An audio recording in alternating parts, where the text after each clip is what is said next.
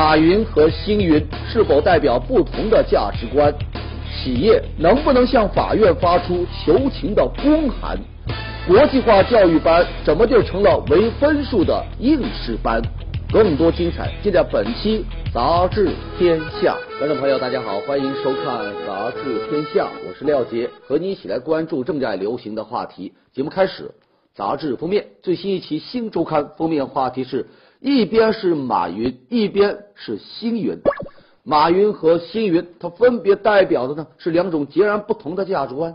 这一边是马云、马化腾、扎克伯格，让人呢热血沸腾的创业故事，种种成功学是铺天盖地，时时刻刻呢拷问着你：如果没有事业，又何谈人生？另一边是星云大师、净空法师，他的劝世恒言是让人呢超脱世俗欲望的心灵鸡汤。他时时刻刻提醒的是：人生本修行，万般皆生外，何必苦苦相争？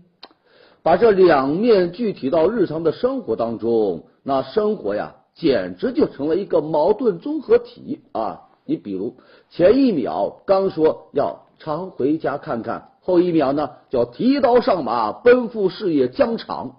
再比如，明明自己内心端正、自视清流。却又不得不呢想方设法要适应潜规则，随波逐流，一边追逐这个金钱，一边呢又耻于贪钱，一边呢向往成功，一边呢又嘲笑成功。马云和星云就成了这个时代的两个钟摆，而庸常的我们呢就在这个极端当中摆荡着。然而实际上啊，这样看似撕裂的价值观，却对立统一的。这个共同存在于我们的身上，有人就说了，人活着啊，并不仅仅是这么着还是那么着，我们可以信马云，也呢可以信星云，可以一边在摸爬滚打的时候，一边可以劝慰自己啊，慢慢放下，努力做到既可以兼济天下，也可以独善其身。咱往好了说哈，这呢就体现了中国人伟大的平衡智慧啊，毕竟嘛。面面俱到，那也是自强不息的表现呐。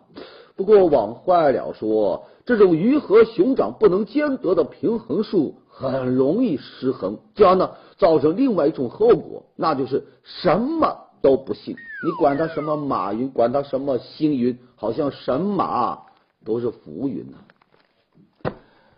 中陕核工业集团公司基建办的四名工作人员，因为收受承包单位的贿赂，被立案侦查。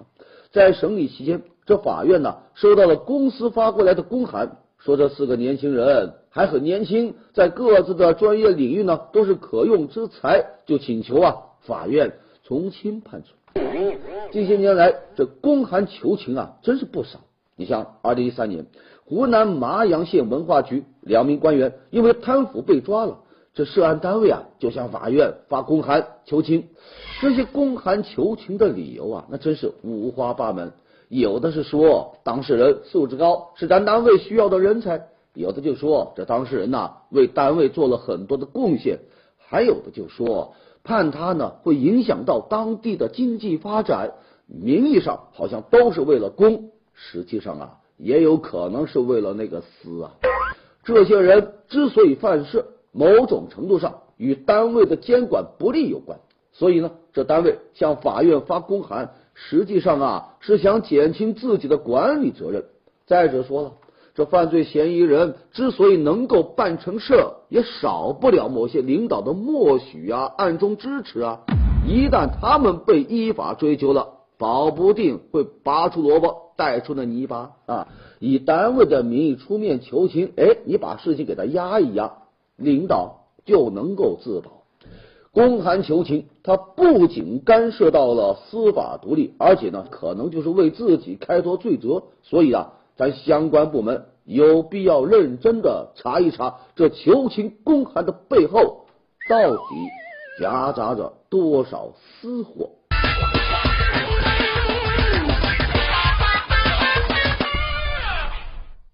前不久，中央机关取消的三千多辆公车已经全部封存停驶，之后呢，将分期分批的公开拍卖，阳光处置。今年这个春节前呢，将正式启动第一批三百辆公车的拍卖，所有的车辆不带牌，严格遵守车牌分离的原则。作为三公消费之一的这个公车消费，那是饱受诟病。哎呀，一些个机关，无论大机关、小机关，无论工作是否需要它，它都超标准、超规格的来配置公车。这不仅耗费了大量的公款，每年的使用啊、维修啊、保养啊，那常常整出一个天文数字。所以呢。人们就期望啊，能够狠刹车轮上的腐败。这一次公车改革，从中央层面啊，从上抓起，就体现了改革的决心。如果把公车滥购滥用视为对民众的一种伤害，那么公车拍卖当中的暗流涌动，那也可能是对民众的二次伤害呀。之前啊，有的地方他拍卖公车呢，就出现了白菜价、废铁价。这就引发了不少的质疑啊！你本来好好的公车改革，却成了某些人中饱私囊的盛宴。那这一次呢，不一样了。这一次中央拍卖公车采取的呢是阳光处置，要公开招标评估，引入各方监督，一切信息都给它公开。特别是要实行这个车牌分离，只有通过摇号系统公证获得了号牌的人，你呀才有机会参加拍卖。这种前置环节的约束呢，那就避免了极有可能的暗箱操作。在这，我们就希望中央的公车拍卖能够起到一个导航仪的作用。好，前不久，广告法二次审议稿啊是公开向社会来征求意见，其中关于烟草广告的规定引发了人们的关注。相比这个一审稿。这个二审稿呢，对烟草广告的限禁啊要求做出了部分完善，修补了一些漏洞。但不少控烟专家和法律专家就认为，二审稿当中烟草广告的规定还是有很多的硬伤，它呀违背了世界卫生组织烟草控制框架公约的要求，对这个烟草广告采取的是严格限制，而不是广泛禁止。这实际上。还是为这个烟草广告留了一个口子。据统计，二零一四年全国烟草税呀达到了一万多个亿。国家烟草专卖局的相关负责人就说，吸烟在中国有着数百年的历史，还存在客观的市场需求，这就决定了烟草控制是一项长期的、复杂的、艰巨的工作，要注意避免片面化、绝对化、扩大化倾向。您听听，某种意义上。这就可以解释二审稿为什么给烟草广告留了口子了。其实啊，这样的观点它是经不起推敲的。禁止烟草广告，目的呢是要尽可能的降低吸烟对别人的伤害，要减少效仿。这并不影响到烟草专卖销售和烟民的需求。相关部门拿这个市场需求来说事，那就有一些以偏概全了。其次啊，这个主管部门在宣扬烟草行业产值啊、税收等方面的时候呢，他是悄然回避了这个行业带来的问题，那就是吸烟给国民身体的素质、人均的寿命，那都带来了负面影响，以及呢为此付出的昂贵的这个医疗费用。如果你将所谓的收益与这个负面影响来进行一对比的话，烟草行业的社会贡献。那就是一个负数吧，在这里啊，要我说，控烟工作还是应该严格的执行世卫组织的要求，不要让广告法当中关于烟草广告的规定成为一个观赏性的立法呀。好，接下来进入到板块杂志标题，最新一期的《新民周刊》文章标题：出国当农民哪那么容易呢？之前很多人选择出国务工。现在呀，有了新潮流，是出国务农。澳大利亚、新西兰、美国、阿根廷都能够看到咱中国农民的身影。一心想要换一种生活方式的都市人，他也开始喜欢呐，有事没事呢，去海外种种地、放放牧，过一过悠然见南山的惬意人生。在他们看来，与其花什么两百多万在上海中环附近买一个两居室的房子。还不如出国去澳大利亚买他十公顷的土地来种田。不过，中国农民的到来引起了一些原住民的担心。一些国家对中国农民设的门槛那就越来越高了。你比如哈，这个澳大利亚呀，他就规定，想要投资澳大利亚的土地，那就必须要事先承诺，如果有什么损失，到时候啊，你是不能够投诉澳大利亚政府的。还有美国，美国很多农业大州呢，它也陆陆续续的规定，要严格禁止外国人购买农场。有人就发现呐。原本自己想要逃离城市化，可是没想到呢，等到自己开发之后，周边土地升值了，也让农村变成了城市。您瞧瞧，也不能谁都能做一个清心寡欲的农场主啊。好，接下来是瞭望东方周刊文章标题：山西煤困待解。山西曾经是因煤而兴，可如今呢，也因煤而困。去年十一月，动力煤的价格呢，两百九十六块钱一吨，而再往前推三年，动力煤的价格多少啊？八百五十三。当地有这么一个说法哈，说现在一吨煤的利润呢，只相当于一瓶矿泉水，一瓶矿泉水啊。随着煤炭黄金十年的终结，一煤独大的山西呢是倍感压力。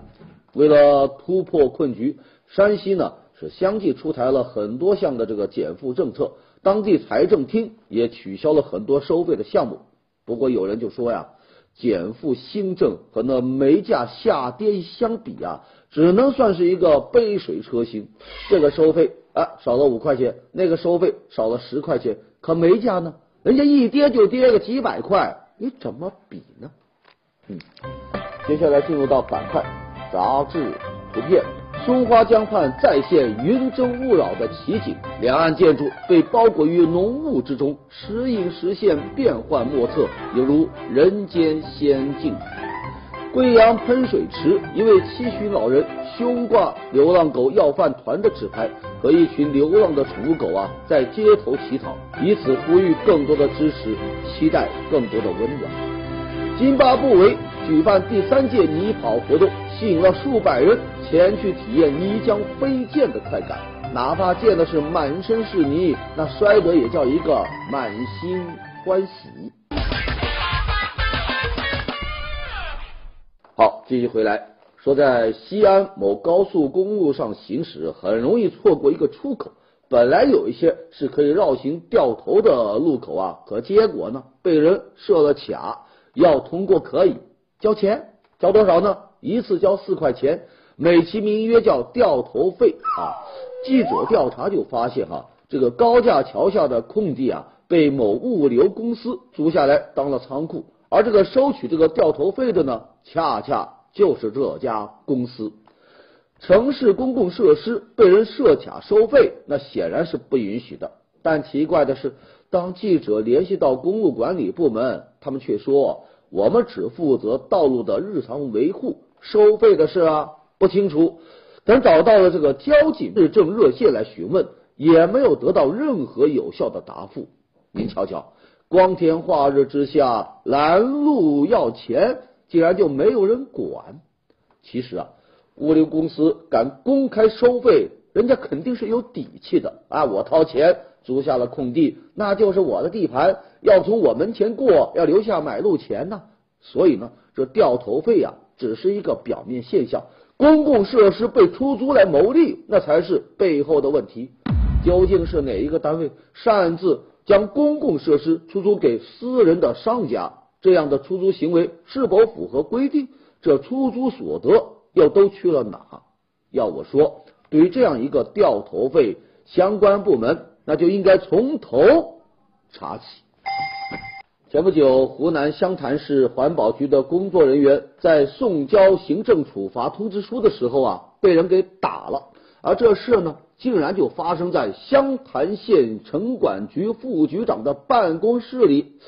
这是怎么一回事呢？原来啊，这湘潭县城管局下属的一个垃圾站呢，在处理垃圾的时候呢，存在一些个环境违法行为，所以呢，这个环保局的工作人员。就到这个城管局的副局长办公室啊，来送交这个处罚书。没想到对方拒绝接受。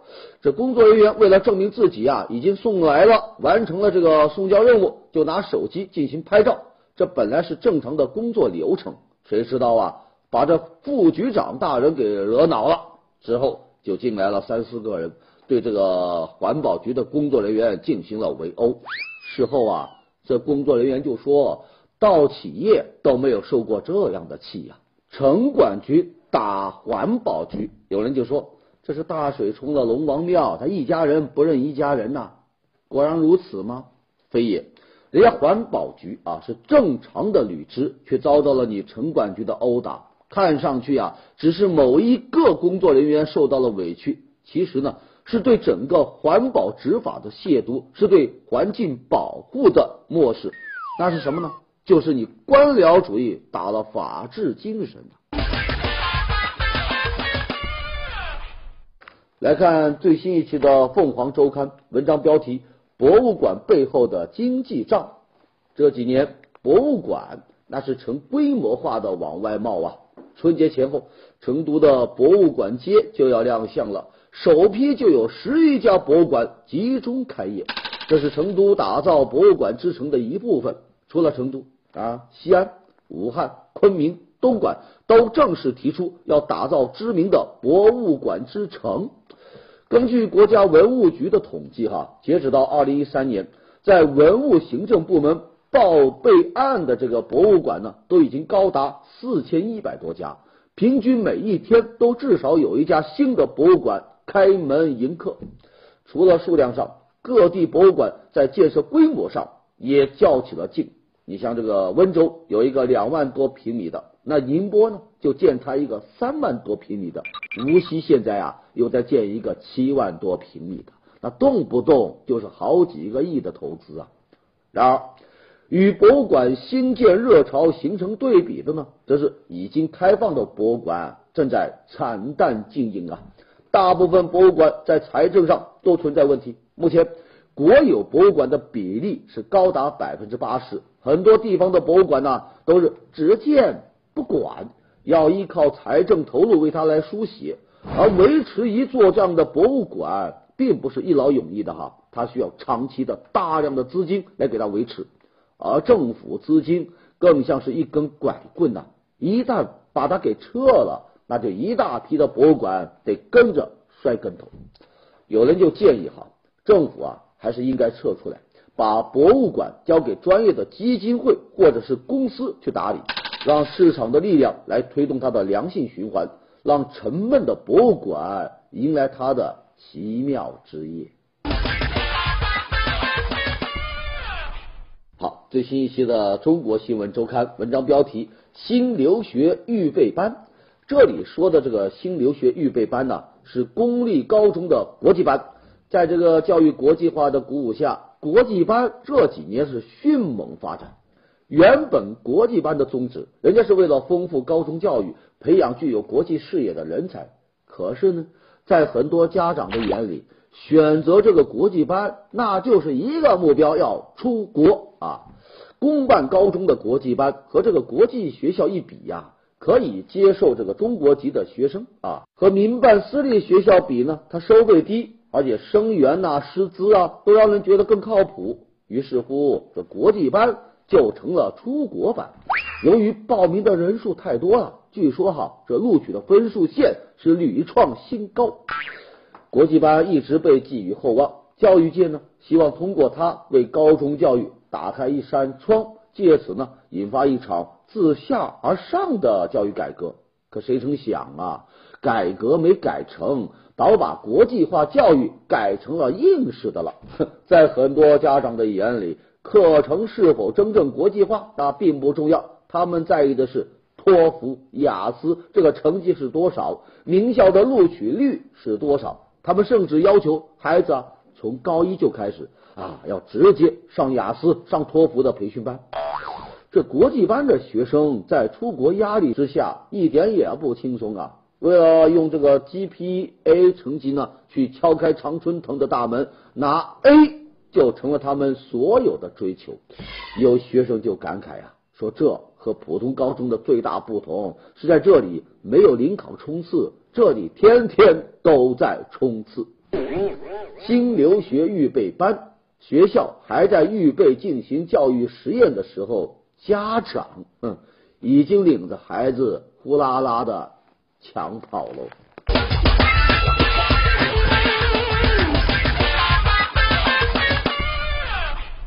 不知道大家平时在路上有没有注意到这么一种车？哎呀，车轮是半瘪着，车窗呢半开着，车身贴满大大小小的广告，车里呢堆的都是一些个废品和垃圾。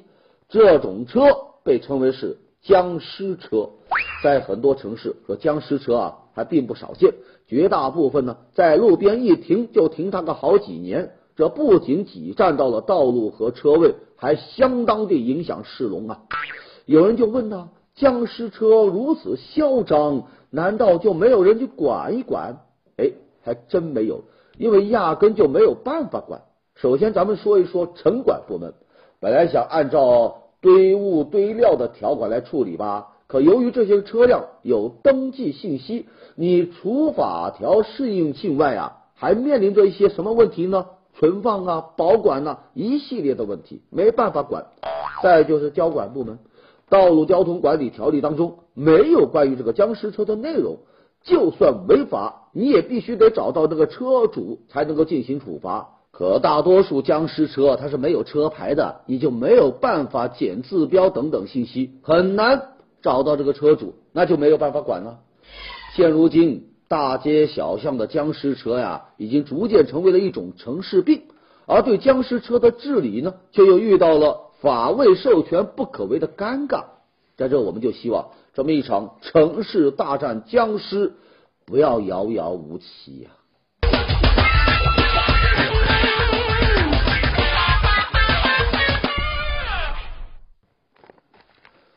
自从去年起实行的江苏省道路交通安全条例，它细化了关于临时靠边停车的相关规定，要求啊。停车的时候，这个车身右侧距这个道路边缘呢，不要超过三十厘米，否则呀要罚款，罚五十块钱啊！这个条例一出来啊，老百姓是纷纷点赞，毕竟嘛，因为乱停乱放造成的通行不便和安全隐患呢，早已为人诟病。可是没过多久，这问题就来了，有多少人能够精准的把那车停在距离路边三十厘米之内呢？难不成为了这个临时停车，还要自带皮尺随时测量？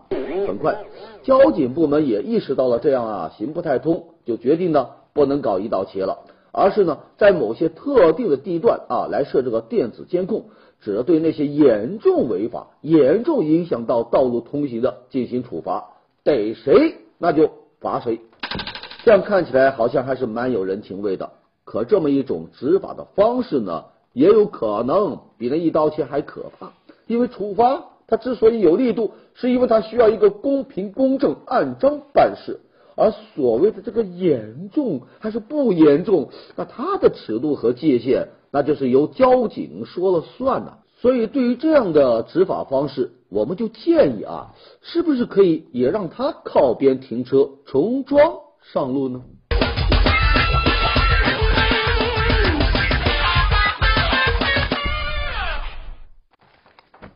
最近，微信在苹果手机操作系统上推出了新版本。更新后，初次打开的时候啊，界面上会显示出用户在过去一年当中送出和收获的点赞数量。这一时间，网友是纷纷大晒这个战绩啊，引发了一波战力指数的刷屏。有的人战绩凄凉，双双屈指可数；有的人战术双双过千，甚至过万。那些收获点赞上了千的用户，不仅是集赞能手，用美女、美景、美食、美文来吸引这个赞数啊，同时也是一个点赞能手，深谙这个礼尚往来之道。那是你赞我来，我赞你，不亦乐乎？似乎呢，一赞之间，什么赞许、支持、关心，通通都包含在里边了。点赞似乎已经成为检验彼此关系的又一法门了。不过有专家就说了，点赞之所以这么流行，是因为它既能体现你对朋友生活的关注，也能够让你收获朋友的关心，获得成就感。可朋友圈毕竟呢是一个虚拟的社交环境，你过度的依赖它，又投入了过多的精力的话，那反倒有可能让你啊忽略掉真实生活当中的亲朋好友，忽略掉和他们的互动。要我说呀，一站之交无异于点头之交，与其在线上站一站，还不如在线下聚一聚，为彼此的美好生活，咱当面点赞如何？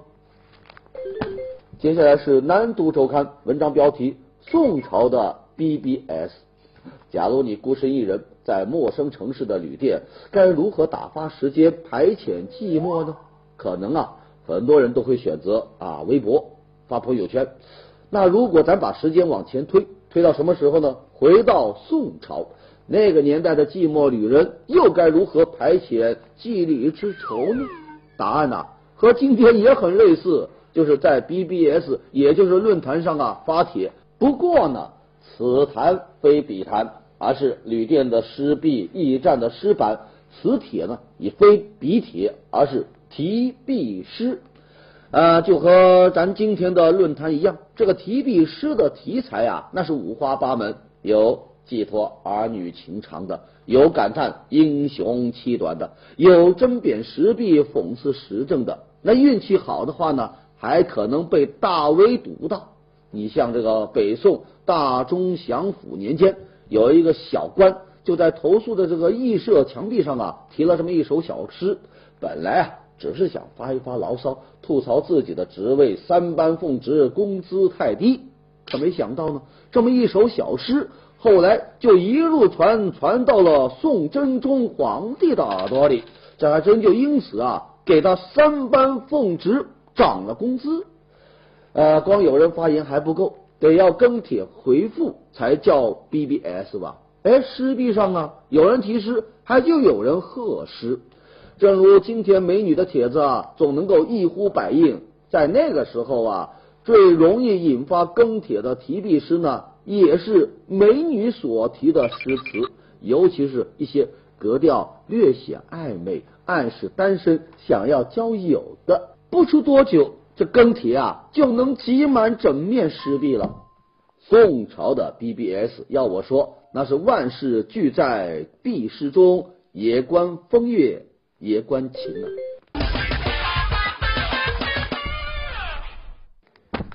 好，接下来是三联生活周刊，我们来介绍几个瑞词。第一个词，带孙焦虑。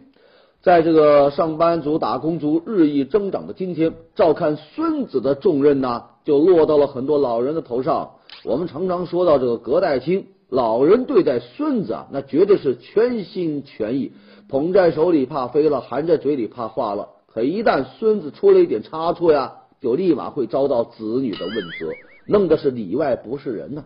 在无数次纠结和挣扎当中，不少老人就患上了带孙焦虑症。只要小孙子离开了视线，就心慌焦虑，生怕出状况，没法向子女们交代。这个带孙焦虑呀，那真是爱之深，憎之切呀。那适度放手呢，才叫良药。下一个瑞词，破坏舞。